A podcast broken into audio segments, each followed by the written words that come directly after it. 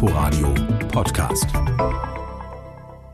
Klassische Impfstoffe wie gegen Grippe oder Masern enthalten abgetötete oder abgeschwächte Erreger, Viren oder deren Antigene, die die Krankheit hervorrufen können. Im Körper antwortet das Immunsystem auf diese Erreger mit der Bildung von Antikörpern, die dann beispielsweise bei einer Grippeinfektion die Viren angreifen und unschädlich machen. Der jetzt neu entwickelte Impfstoff beruht auf einem anderen Prinzip.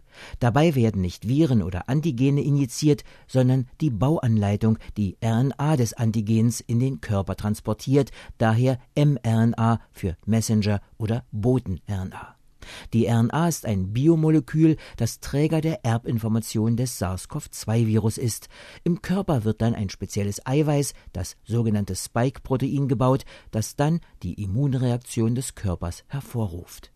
Der Vorteil von RNA-Impfstoffen besteht in der einfachen gentechnischen Herstellung der Antigene.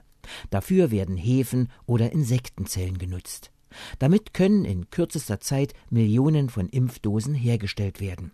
Das ist bei der klassischen Impfstoffherstellung ausgeschlossen, da die abgeschwächten Erreger erst langwierig in Hühnereiern vermehrt werden müssen nach den bisher vorliegenden Angaben der Hersteller beträgt die Wirksamkeit der mRNA-Impfstoffe über 94 Prozent.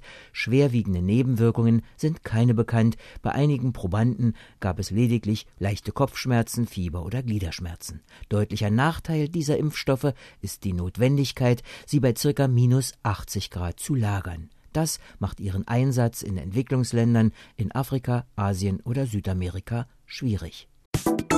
Inforadio Podcast.